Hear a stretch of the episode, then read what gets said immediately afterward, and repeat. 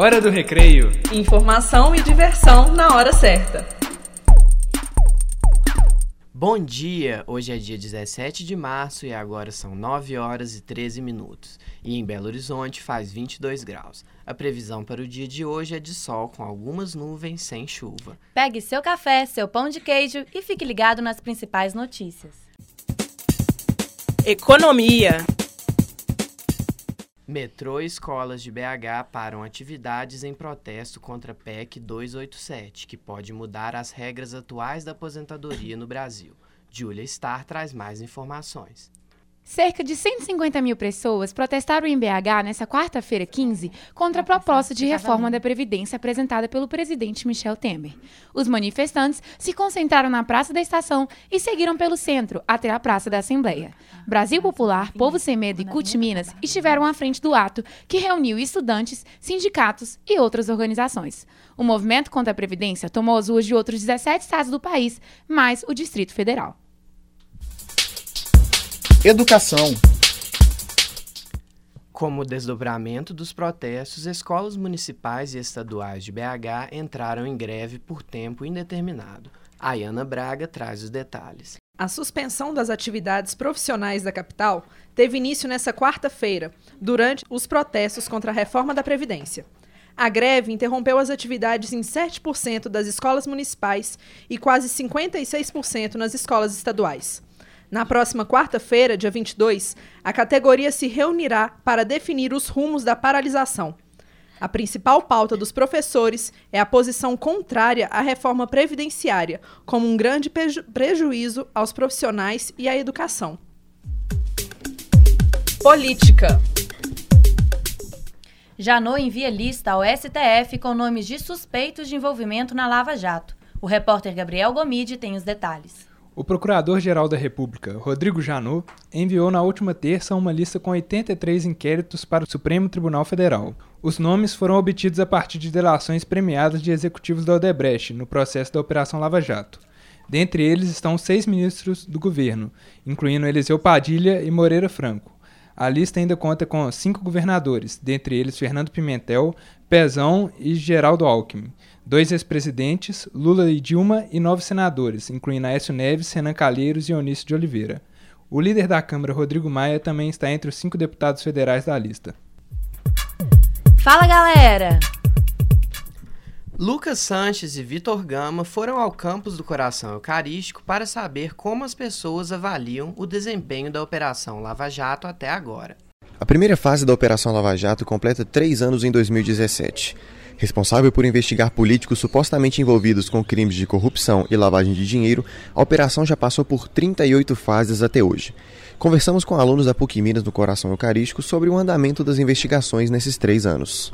Rafael Margarete Henriques, quarto período de jornalismo. Eu acho ela muito importante em seu fundamento, porém bastante seletiva. E os papéis de delação premiada, eles são muito levados em conta o que deveria ser mais apurado, porque o senador Aécio Neves foi delatado não sei quantas mil vezes e até hoje não foi chamado para depor, enquanto outros que foram menos estão até presos. É, meu nome é Alex Simon, eu estou no terceiro período de jornalismo e eu acho que a Lava Jato, como qualquer é, operação que possa analisar de, de, de, alguma forma correta a política no Brasil é importante, mas assim, a gente vê que ela é bem tendenciada, principalmente depois do golpe de Estado ocorrido é, em 2016. Henrique Salmazo, quarto período de jornalismo, é, apesar de ela talvez ter algumas motivações é, é, ideológicas, políticas. A gente tem que cobrar dela, dela ser bem feita, porque a gente já tem várias décadas que a gente vê muita corrupção e sendo tudo, tudo normal. E a gente, ao invés de apoiar essa Lava Jato, fica querendo falar que ela é esquerda, que ela é direita, que ela é Aécio, que ela é Lula. Fique por dentro. Proliferação de notícias falsas aumenta o número de plataformas de agências especializadas em checagem de fatos. Ana Martins traz mais informações. As plataformas de checagem de fatos têm se multiplicado mundo afora. Um levantamento publicado recentemente pelo Duke Reporters Lab indica que há 114 times de checagem atuando em 47 países.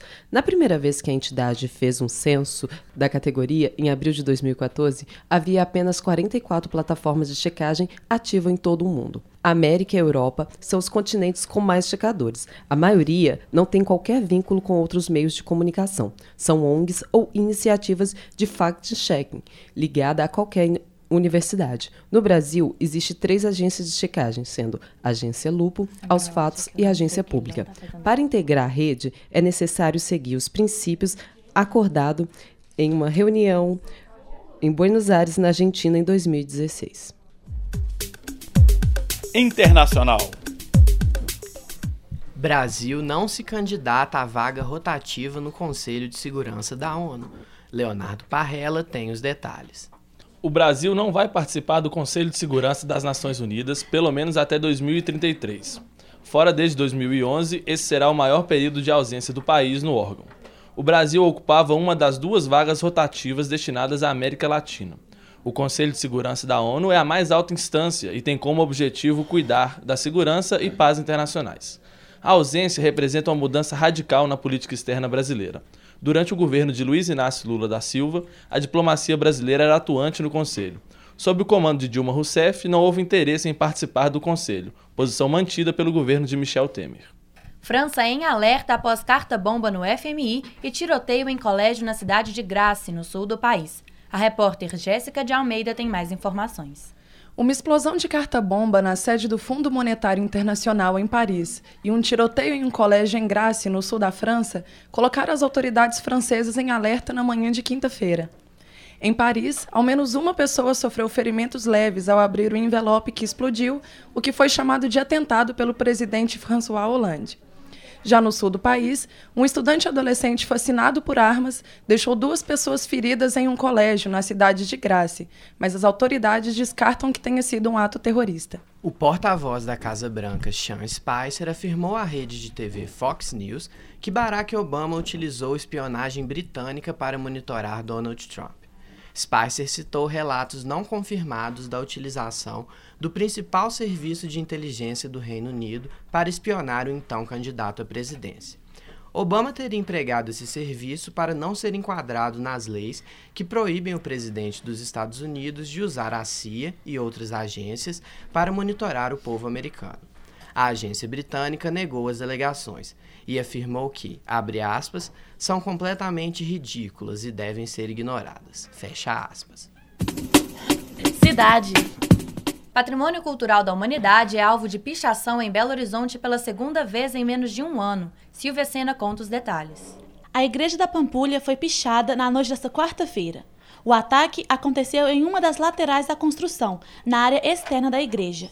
Ontem pela manhã, a Polícia Civil enviou um perito para elaboração do laudo pericial, mas as investigações podem ser prejudicadas.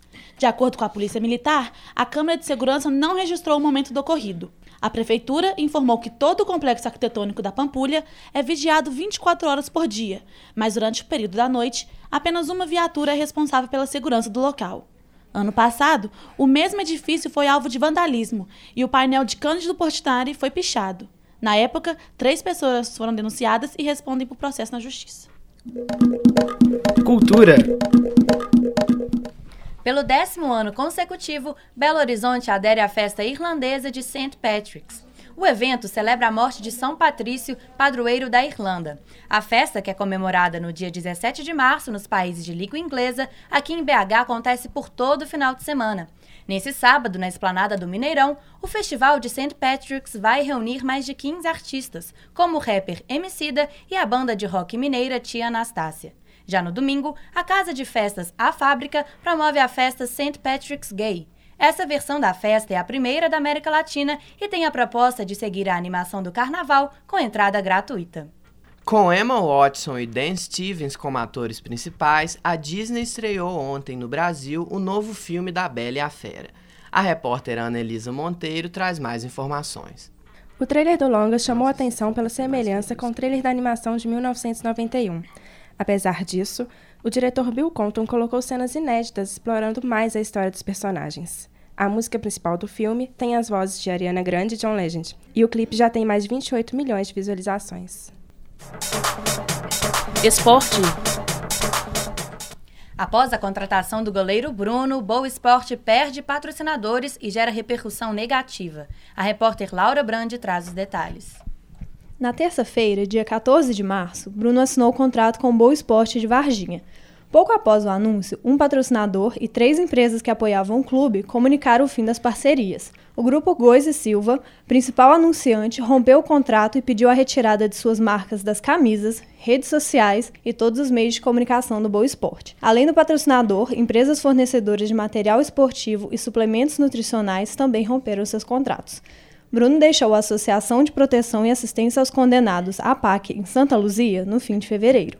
Ele cumpriu seis anos e sete meses de pena total de 22 anos e três meses. Bruno foi condenado em primeira instância por homicídio triplamente qualificado, ocultação de cadáver e cárcere privado. Ele recorre da sentença desde 2013 e, como o recurso não havia sido julgado, a prisão continua sendo preventiva. O goleiro foi solto graças a um habeas corpus deferido pelo STF. Saúde! Número de casos confirmados de febre amarela passa de 400 no Brasil. Luísa Couto tem os detalhes. O Ministério da Saúde divulgou um novo boletim nesta quarta-feira, confirmando que no Brasil já foram registrados quase 120 casos de febre amarela. A doença já causou 137 mortes em 80 municípios do país. Minas Gerais foi o estado mais afetado, registrando 76% do número total dos casos, seguido de Espírito Santo e São Paulo. Cercado pelos estados mais atingidos, o Rio de Janeiro teve sua primeira morte causada pela doença nesta quarta-feira. O vírus da febre amarela circula nas áreas rurais, silvestres e de mata. Pessoas que moram nessas regiões ou que irão viajar nos, nos próximos meses devem tomar uma dose da vacina como prevenção. Meio Ambiente. Nessa semana, outro vazamento de rejeitos foi identificado em uma mina da Vale em Ouro Preto. A repórter Bárbara Ferreira traz informações. O vazamento atingiu a região das cidades de Tabirito, Congonhas e Ouro Preto. Os rejeitos contaminaram os córregos Prata e Almas, o ribeirão Mata Porcos e o rio Itabirito, até o encontro com o Rio das Velhas. O laudo da vistoria feita pela Defesa Civil e a Secretaria do Estado do Meio Ambiente, a CEMAD, registrou sinais de impacto ambiental nas regiões atingidas.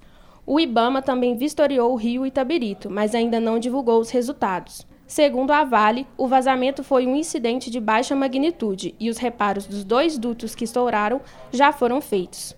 O Núcleo de Emergência Ambiental da SEMAD estipulou o prazo de sete dias para que a mineradora apresente um cronograma de remediação, com ações de limpeza e desassoreamento das águas.